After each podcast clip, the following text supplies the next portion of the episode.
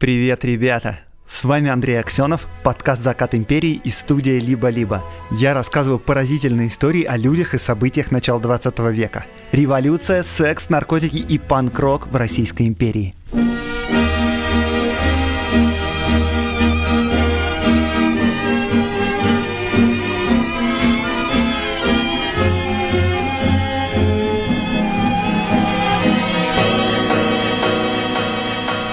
20 век фантасты предполагали создание в будущем самодвижущихся дорог. Даже уже в моем подкасте они как-то проскальзывали. Но в начале века они их не только фантазировали, их реально строили. Об этом я вам расскажу в традиционной рубрике «Ретро-футуризм», которую делаю совместно с компанией Selectel, с генеральным партнером подкаста.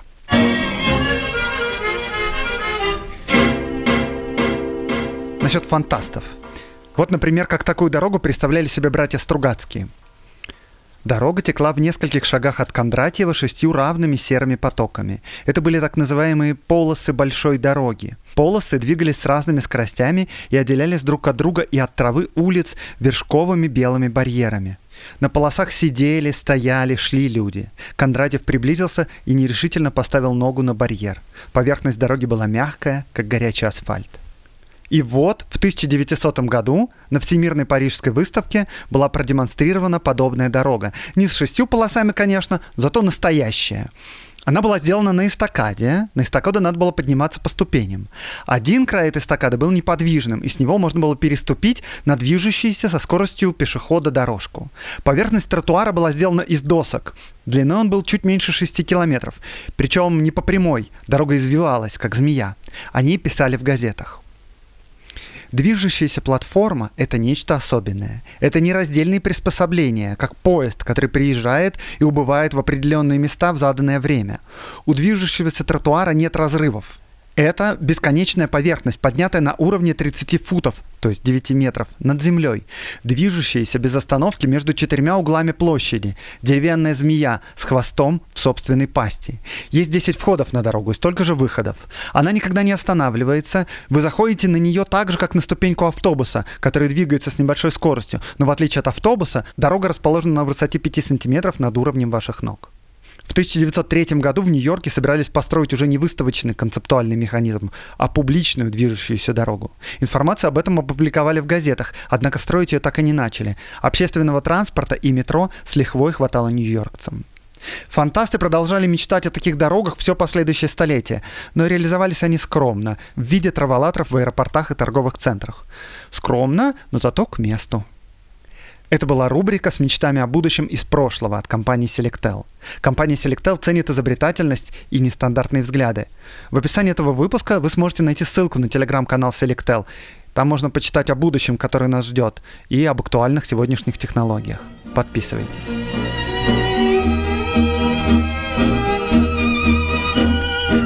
Перед началом истории небольшое предисловие.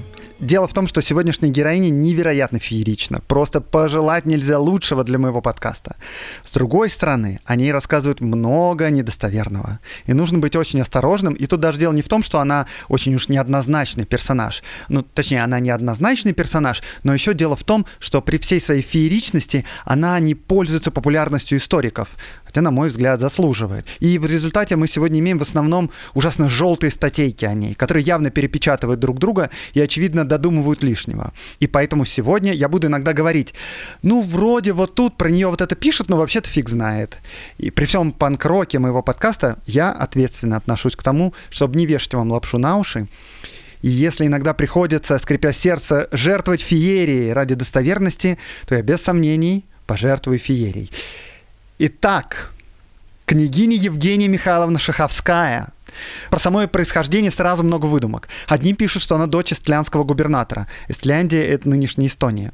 Другие, что она внебрачная дочь националиста князя Шаховского, председателя русского собрания.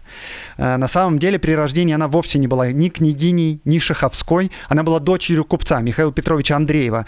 И явно семья в деньгах не нуждалась. Еще пишут, что она закончила Смольный институт благородных девиц. Ну, ничего подобного, поскольку дворянка она не была, то и в Смольный ей была дорога закрыта. Ну, возможно, она обучалась в Александровском училище. Но вот денег у Шаховской точно было немало, об этом говорят ее будущие увлечения, а также тот факт, что в возрасте около 20 лет она вышла замуж за князя Андрея Шаховского и таким образом и стала княгиней. Тут надо заметить, что почти наверняка, если купеческая дочка выходит за князя, то тут дело в приданном, и в покупке титула. И поскольку муж ее абсолютнейший ноунейм, то осторожно предположу, что муж поправлял финансовые дела, а купеческий род Андреевых поправлял себе родословную. Дополнительная путаница с Евгенией состоит в том, что княжеский род Шаховских чрезвычайно разветвлен. Шаховские ведут родословную аж от Рюрика. Их было великое множество. Даже в моем подкасте один Шаховской как-то попадался. Это либерал, издатель газеты, начальник Ариадны Турковой, если помните его. Так вот, Княгиня Шаховская — это настоящее воплощение того времени. И это, во-первых, очередная роковая женщина, у которой было множество связей. Писали, что она была женщиной поразительной красоты. Действительно, по фотографиям ее внешность очень подходит под стереотип роковой женщины эпохи модерна. Черные кудри, черные глаза, магнетический такой взгляд. Но внешность и связи — это не главное. Евгения Шаховская обладала неукротимой жаждой приключений. Даже не приключений, а настоящей настоящего экстрима. К смерти она относилась с презрением. Э, ну, то есть, живи ярко, умри молодым. Вот это про нее. Даже на фоне безумной турбулентности того времени, чуть ли не каждый эпизод ее биографии прямо ошеломляет. Но обо всем по порядку.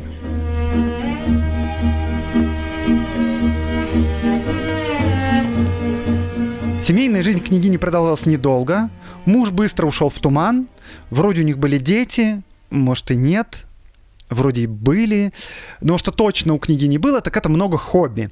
В Италии она училась оперному пению танцевала, она занималась верховой ездой, но все больше и больше она увлекается автомобилями.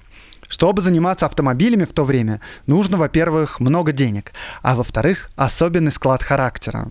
Для получения водительского удостоверения необходимо не только уметь водить машину, еще показать на экзаменах знания города. Машины тогда часто ломались, и шоферы того времени должны были уметь их чинить. Но самая интересная деталь в том, что управлять автомобилем самому тогда не считалось достойным делом для дворянина каретой или коляской ведь правит специальный слуга, да? Вот и машиной тоже должен править слуга. Поэтому к энтузиастам-автолюбителям, которые сидели за рулем, отношение было таким, ну, снисходительным.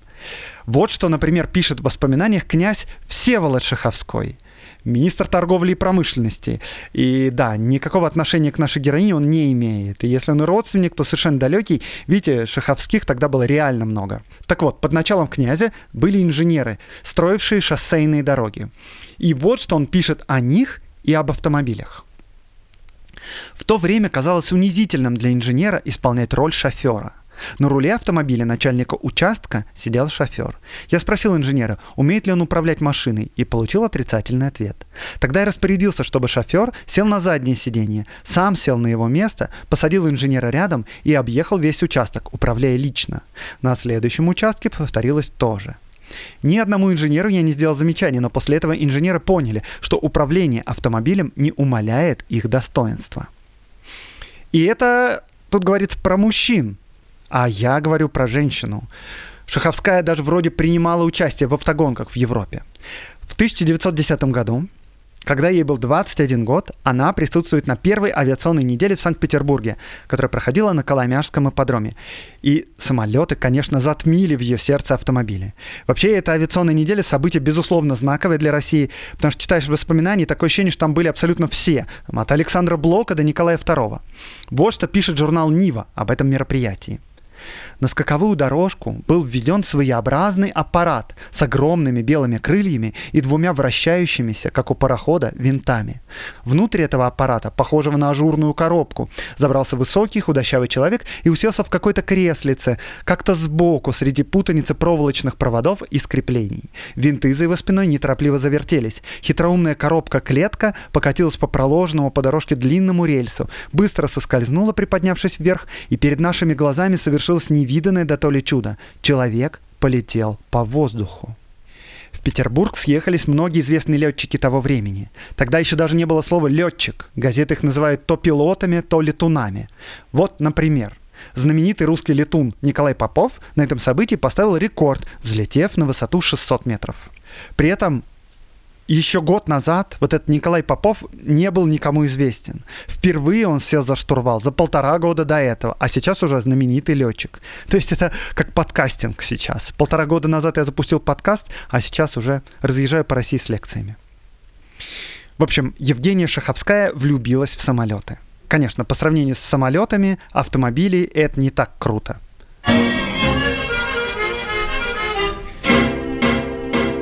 Партнер моего подкаста – Банк для предпринимателей и предприятий «Точка». «Точка» помогает со всем, что важно бизнесу – с бухгалтерией, зарплатой, валютным контролем, тендерами и госзакупками. «Точка» отменила комиссии за платежки ИП юридическим лицам. Все переводы и поступления бесплатны. Ведите бизнес и не переплачивайте. А для покупок используйте бизнес-карту с кэшбэком до 5%. Подробности по ссылке в описании этого выпуска.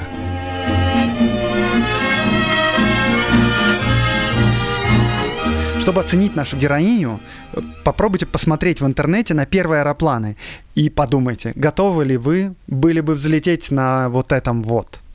Сложно представить себе что-то менее надежное. Это реально просто какая-то рама из легких металлических труб, на которую натянуты крылья из ткани. Никакого кокпита нету. Пилот сидит на такой скамеечке, свесив ноги в небо.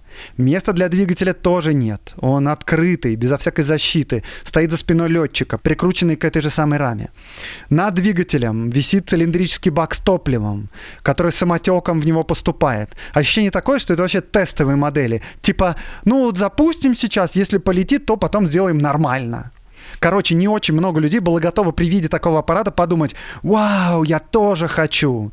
Тот же самый Николай Попов через месяц после этой авиационной недели попал в авиакатастрофу при приземлении. Он выжил тогда, но был вынужден завершить свою карьеру. Не самая лучшая реклама профессии, но тогда к жизни и смерти относились несколько проще. Во-первых, дворянский флер, во-вторых, век декаденства и модерна. И для Евгении Шаховской самолеты стали главной любовью. Она захотела стать летчицей то есть авиатрисой, как стали называть первых летчиц. Она учится в России у летчика Лебедева. Тогда мужчин-летчиков-то было раз-два и обчелся. А авиатрис в России не было ни одной. В газетах даже стали писать, что скоро она будет сдавать экзамен, но княгиня решает получить диплом в Германии. Через год переезжает в Берлин. И там ее учителем становится Всеволод Абрамович, одессит, смелый, решительный летчик. Он сам получил диплом только недавно, в октябре 1911 года, и остался инструктором в школе братьев Райт. Видите, как все просто было тогда. Индустрия настолько маленькая, настолько быстро развивается, что можно выучиться на летчика за несколько месяцев и сразу же начинать учить других. Вот Шаховская успешно сдает экзамены, получает диплом номер 274 в августе 1912 года. Есть люди, которые считают, что именно она была первой русской летчицей, что незаслуженно отодвинули на второй план, присудив первый номер Лидии Зверевой. Но нет, на самом деле Лидия Зверева действительно первая. Она получила диплом авиатора в Санкт-Петербурге в августе 1911 года, а Шаховская в августе 1912. Те, кто считает Шаховскую первой, просто перепутали года. И я это специально для вас проверил по немецкому журналу регистрации летчиков. Можно было бы на этом специально не останавливаться, но я тут просто реально заморочился с ресечем. Э, это часть работы такая, которую не видно. И вот я хочу похвастаться. Андрей, можно я похвастаюсь? Конечно, Андрей, похвастайся. Ну ладно, так или иначе, первая или третья она, но в любом случае стать летчиком в 1912 году это мега круто. У нее номер лицензии меньше 300. То есть в Берлине тогда получили лицензию меньше 300 человек вообще.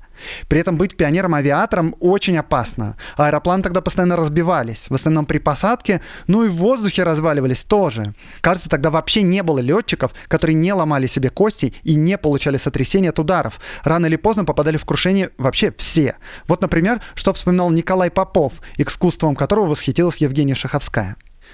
Не раз мне приходилось падать, расшибаться и ломать аппараты, но я не унывал. Чинил поврежденные аппараты и снова предпринимал полеты. Таких падений было, кажется, около 18.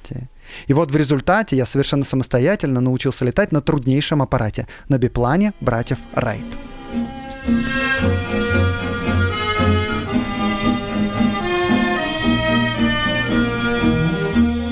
Да, для того, чтобы тогда летать, требовалась реальная отвага и смелость. У Шаховской было и то, и другое. Еще, кажется, презрение к смерти и жажда адреналина. Но вообще она была действительно талантливой летчицей. Во время одного из полетов, например, бензобак ее машины взорвался. Двигатель отказал, но ей удалось спланировать и аккуратно приземлиться. Но Шаховской было мало просто летать, и она хотела испытать себя в реальном деле – в это время как раз проходила Итало-Турецкая война. Итальянцы продолжали решать свои подростковые комплексы с отсутствием колоний и пытались отвоевать у турков Ливию. И Евгения Шаховская подала прошение о зачислении ее в ряды итальянской армии. Возможно, она к Италии чувствовала симпатию еще с тех времен, когда училась там пению. Вот что она говорит репортерам журнала «Воздухоплавание» о своих намерениях. Я займусь воздушными рекогносцировками. Посажу сзади себя вооруженного несколькими бомбами Берсальера и полечу высматривать неприятельские позиции. Это действительно сильное ощущение — лететь над пустыней, сеять смерть в турецко-арабском лагере с высоты 500 метров и слышать, как жужжат мимо пули, охотящихся за нашим аэропланом неприятельских стрелков. Даже погибнуть при таких условиях — красивая смерть, а я все равно погибну, рано или поздно. Я обреченная. Э, берсальеры — это такие элитные стрелковые части итальянской армии. Тут у меня есть очередная несостыковка. На этот раз в хронологии, которую я не знаю, как объяснить, потому что эта заметка была опубликована в журнале в ноябре 1911 года. А берлинский диплом она получит только летом 1912. То ли в немецких архивах путаница, в чем я, откровенно говоря, сомневаюсь, это же немцы, то ли она считала, что и без диплома достаточно уверенно летает. Вообще, в то время международного регулирования не было. Разные авиационные школы выставляли разные требования, по-разному все принимали экзамены. Люди вообще прекрасно летали и без дипломов. В любом случае, итальянцы ее прошение не приняли. Ну, возможно, как раз потому, что у нее диплома не было. Но оцените порыв, да, особенно вот этот пассаж. Погибнуть при таких условиях. Красивая смерть. А я все равно погибну рано или поздно. Я обреченная умрем весело, поиграем в декаданс.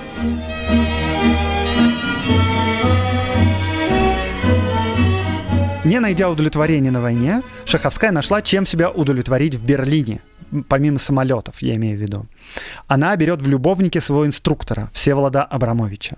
Абрамович – выдающийся летчик. Его называли бурелетом, потому что он мог летать даже в непогоду. В 1912 году Абрамович поставил рекорд высоты в 2100 метров и не получил королевский приз только потому, что не был подданным Германии, зато получил денежный. И позже его именем будет даже названа улица в Йоханнестале, в районе Берлина, где находился старый аэродром. Кроме того, он был еще и талантливым инженером. Абрамович летал на самолетах конструкции братьев Райт, тех самых, которые впервые подняли в воздух аппарат тяжелее воздуха. И чуть раньше я вам приводил слова летчика Попова, который считал самолеты братьев Райт труднейшими аппаратами. Это не случайно. К 1910 годам их самолеты безнадежно устарели. Но в Берлине тогда была единственная школа пилотов, школа братьев Райт. И поэтому летать приходилось на том, что было. Тут я хочу отдельную интересную историю рассказать, экскурс в сторону. Э, почему устарели аэропланы конструкции братьев Райт? Это же изобретатели самолетов, они же были первыми, да? Да, действительно, они первые провели полет аэроплана с двигателем в 1903 году получили ряд патентов в США на конструкцию самолетов и после этого прославились бесконечными исками ко всем, кто пытался строить самолеты кроме них. Они фактически запатентовали сам принцип управления самолетом. Вообще принцип этот остался ну, неизменным до наших дней. И вот в США они стали монополистами. А если ты монополист, всех конкурентов душишь штрафами, запрещаешь летать, то по большому счету усовершенствовать свой аппарат не имеет смысла. Все равно все будут покупать самолеты у тебя, больше не у кого. А в Европе к патентам США в отношении авиастроения отнеслись снисходительно. И там появилось несколько удачных моделей. И особенно в этом смысле отличалась Италия. И это все привело к тому, что когда началась Первая мировая война, в США обнаружили с удивлением, что их самолеты совершенно не готовы соревноваться с европейскими. И Америка была вынуждена покупать самолеты у Италии, Франции и Британии. Они покупали лицензии и начали сами строить европейские модели. И так страна, которая подняла в воздух самолет, за 10 лет безнадежно отстала. А виной всему патентное право. Патентное право – зло, которое направлено против конкуренции. Нет конкуренции – нет прогресса. Дискас. Экскурс в сторону закончился. Шаховская и Абрамович часто летают вместе. И на одном самолете, и на двух разных. И вот весна 1913 года. Хорошая ясная погода. Они вдвоем на одном самолете поднимаются в небо. Княгиня за штурвалом, Всеволод сидит сзади, на месте второго пилота. Дублирующего управления у него нет. В вираже на высоте 60 метров они попадают в воздушное завихрение, которое создал пролетевший рядом другой самолет. Самолет под управлением Шаховской начинает раскачивать. Опытный Абрамович, который летал и при сильном ветре, и в непогоду, наверное, смог бы справиться с управлением. Но все, что он может делать, это просто смотреть на то, как его любимая сваливает аэроплан в пике. С высоты 60 метров, а может с высоты 8 метров, разные свидетельства, они падают на землю. 29 апреля 1913 года. Московская газета. Заголовок. Гибель русских авиаторов на Берлинском аэродроме. Подробности катастрофы. Княгиня Шаховская около трех четвертей седьмого поднялась на аэродроме в Иоганнистале с пилотом Всеволодом Абрамовичем на биплане Райта. На высоте всего 8 метров аппарат попал в воздушную воронку, образовавшуюся от спускавшегося под ними на землю другого аппарата. Сидевшая на руле госпожа Шаховская хотела рулем высоты выровнять свой аппарат, который начала качать, но сделала это слишком круто. Так как на биплане был только один руль, Абрамович не мог исправить ошибки своей ученицы. Аппарат, перевернувшись, упал стремглав на землю. Со всех сторон сторон аэродрома к месту несчастья стали спешить летчики, ученики, монтеры. Примчалась дежурящая всегда на поле карета скорой помощи. Под обломками биплана лежал весь в крови и без признаков сознания Абрамович. Госпожа Шаховская, на которой был надет предохранительный шлем, сознание не лишилась и отделалась легкими поранениями. Очевидно, спасением жизни она всецело обязана шлему, так как при падении она с большой силой ударилась о землю головой. Оба пострадавших были отвезены в ближайшую больницу. Через два дня Абрамович умер. Ему было 22 года. Шаховская в депрессии. Она считает себя виновницей гибели своего любимого. Она говорит, после столь трагически закончившегося полета я больше летать не буду. И она правда перестает летать.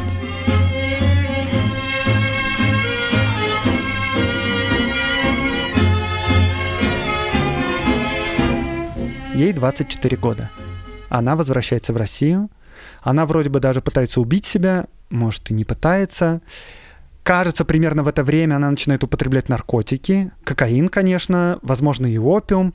Может, она употребляла их и раньше. Почему, собственно, и нет? Времена были тогда свободные. Княгиня, как вы понимаете, была любительницей острых ощущений.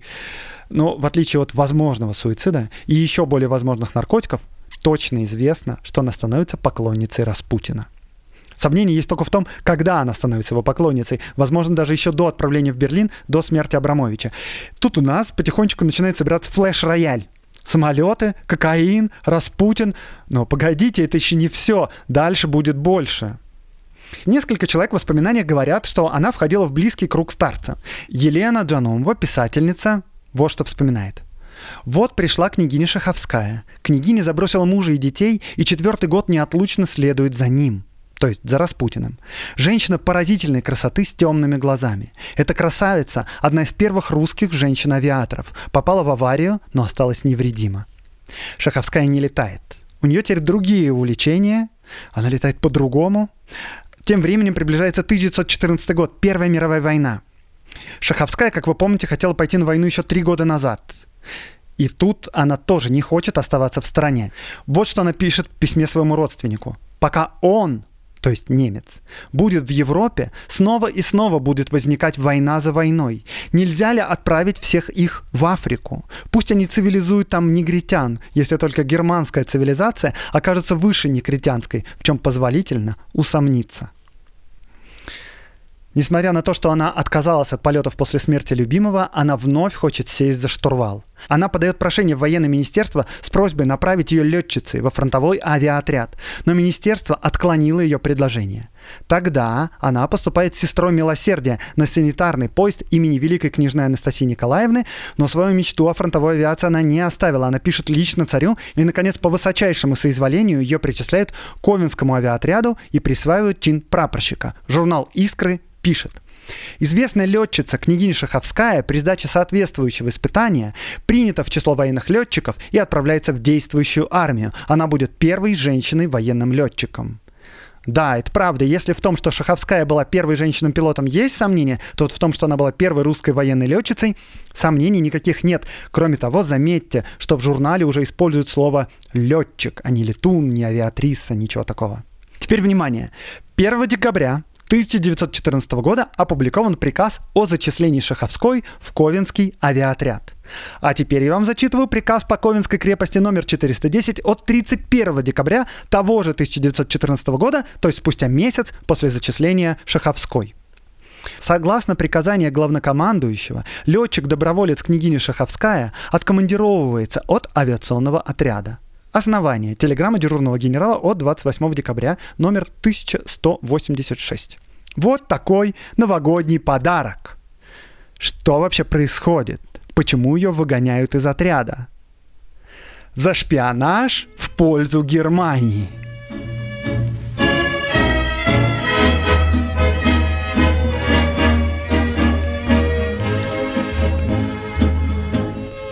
кажется за шпионаж, но, возможно, и нет, вовсе не за шпионаж. Ну, шпионаж, конечно, это дополнительная карта в наш флеш-рояль.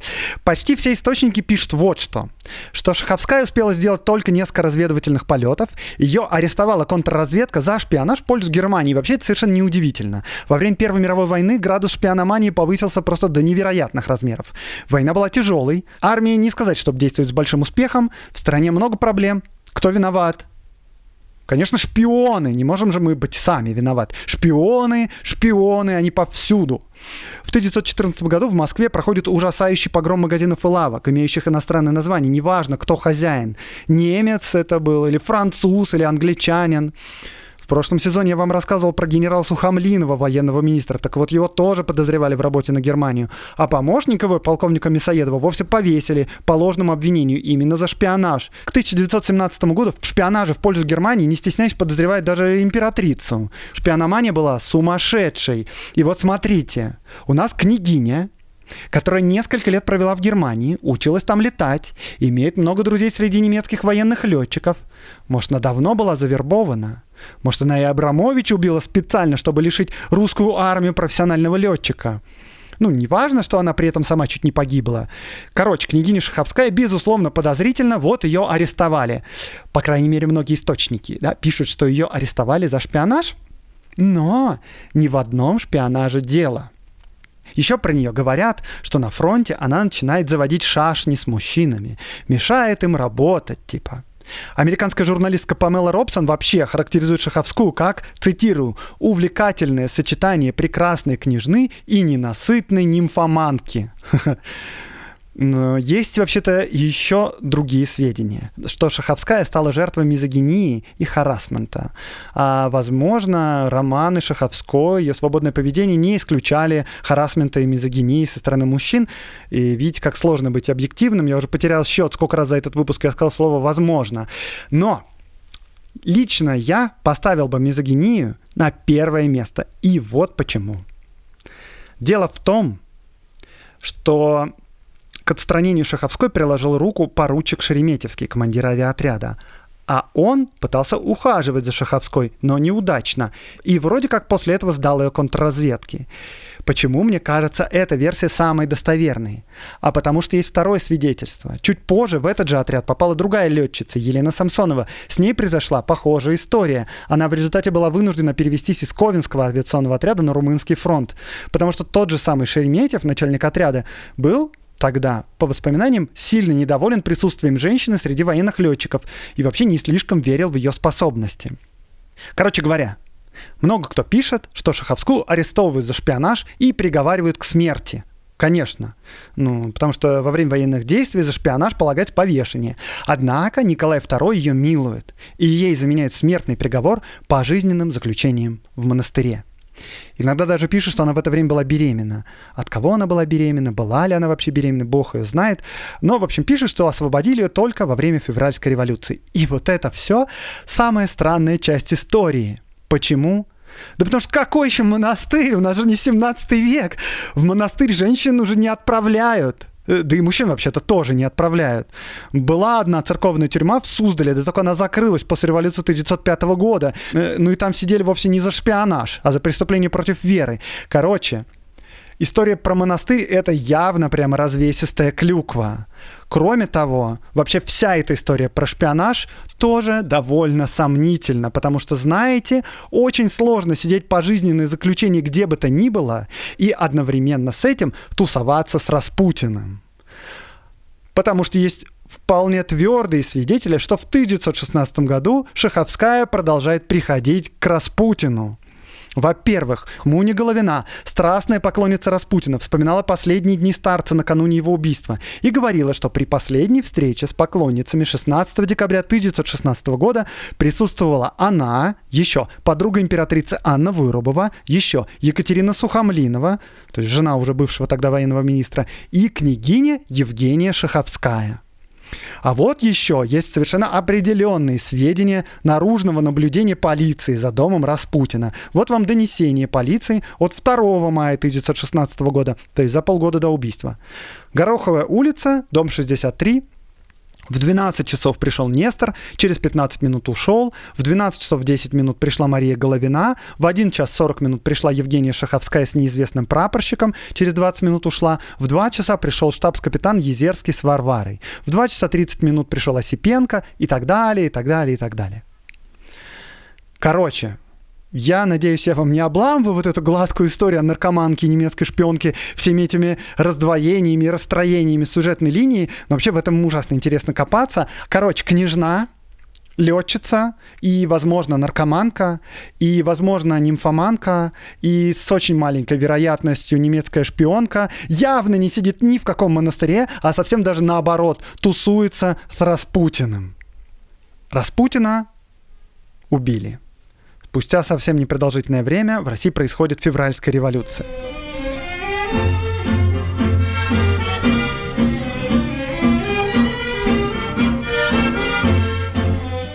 Новая власть почти сразу начинает заниматься описью императорского имущества. Одного молодого искусствоведа, Зубова, направляют с этой целью в Гатчинский дворец. Среди его сотрудниц наша княгиня. Зубова тогда 33 года. Евгений Шаховской 28 лет.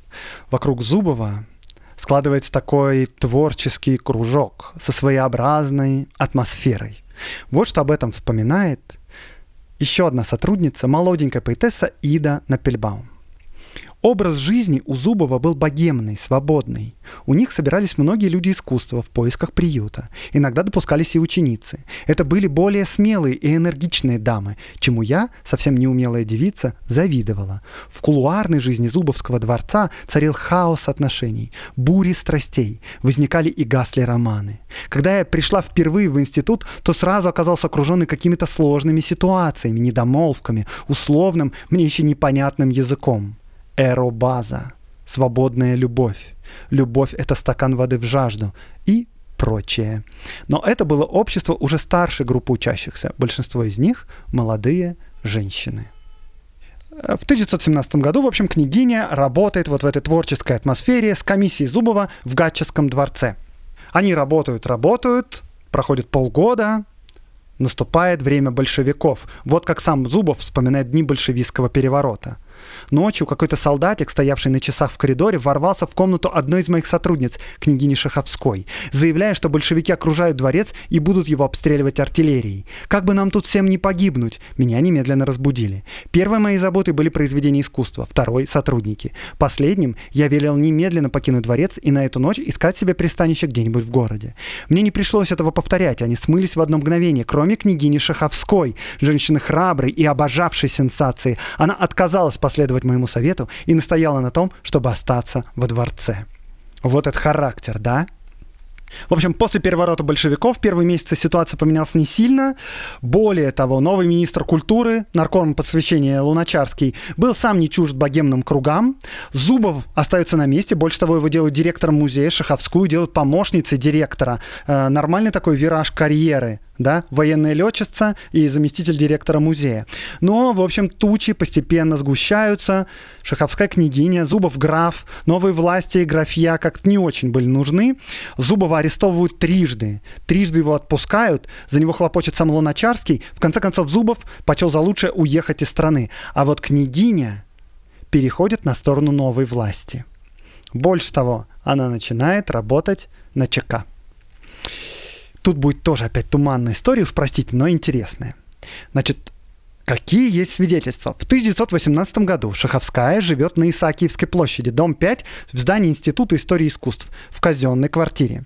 Здесь ее часто навещал ну, вы понимаете, что значит, часто навещал, некий офицер Покровский, который почти сразу после революции предложил свои услуги большевикам.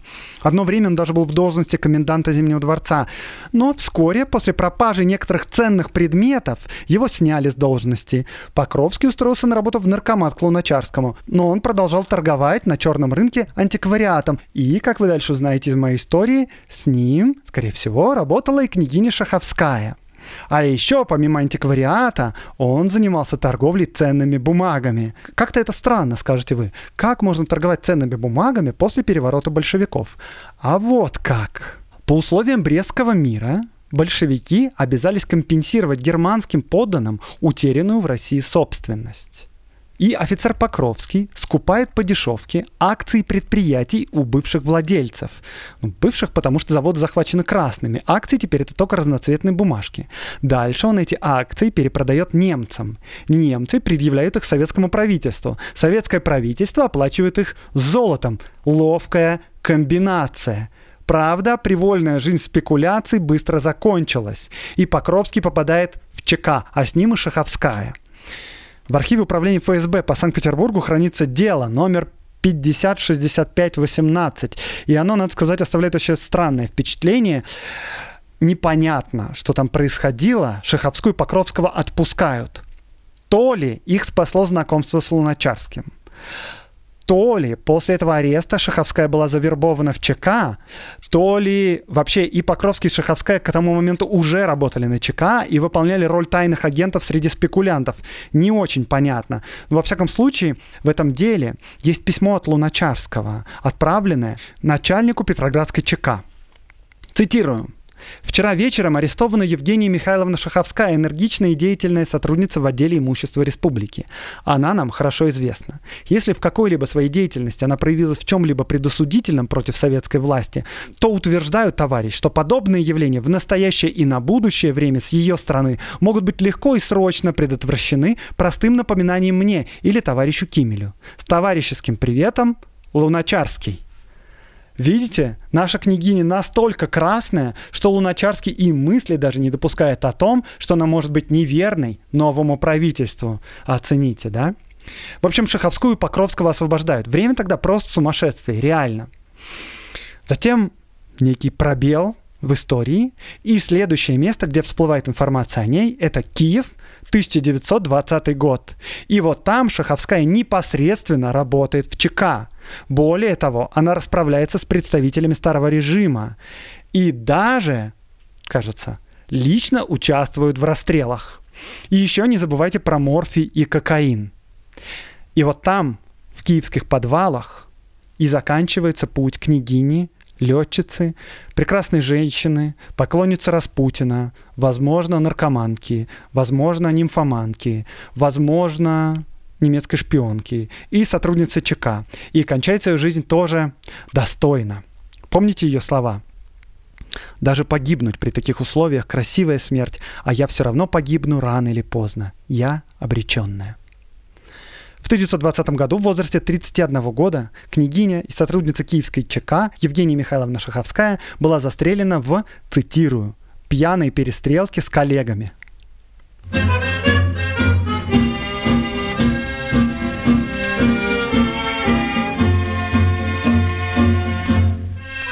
Надо бы тут поставить точку, но хочется быть с вами честным до конца.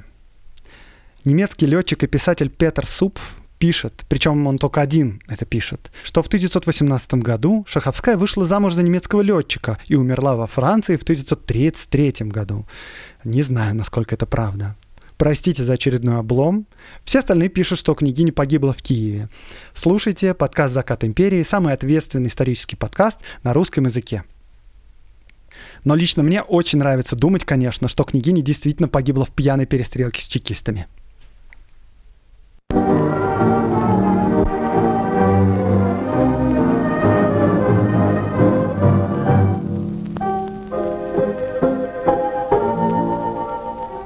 С вами был Андрей Аксенов. Подкаст «Закат империи» студия «Либо-либо». В подготовке этого выпуска мне помогала Катерина Серебренникова, редактор. Лайк, репост.